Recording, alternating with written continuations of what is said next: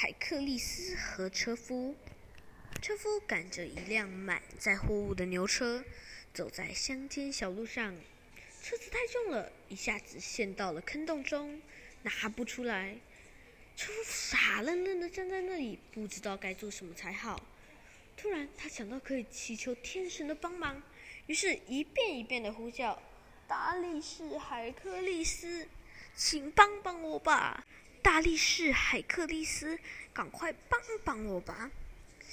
终于，海克利斯出现了。他生气地说：“为什么你不先拿鞭子抽打牛，在底下自己的肩膀试着顶起车轮呢？而你在还没有付出任何努力的情况下，我是不会出手的。”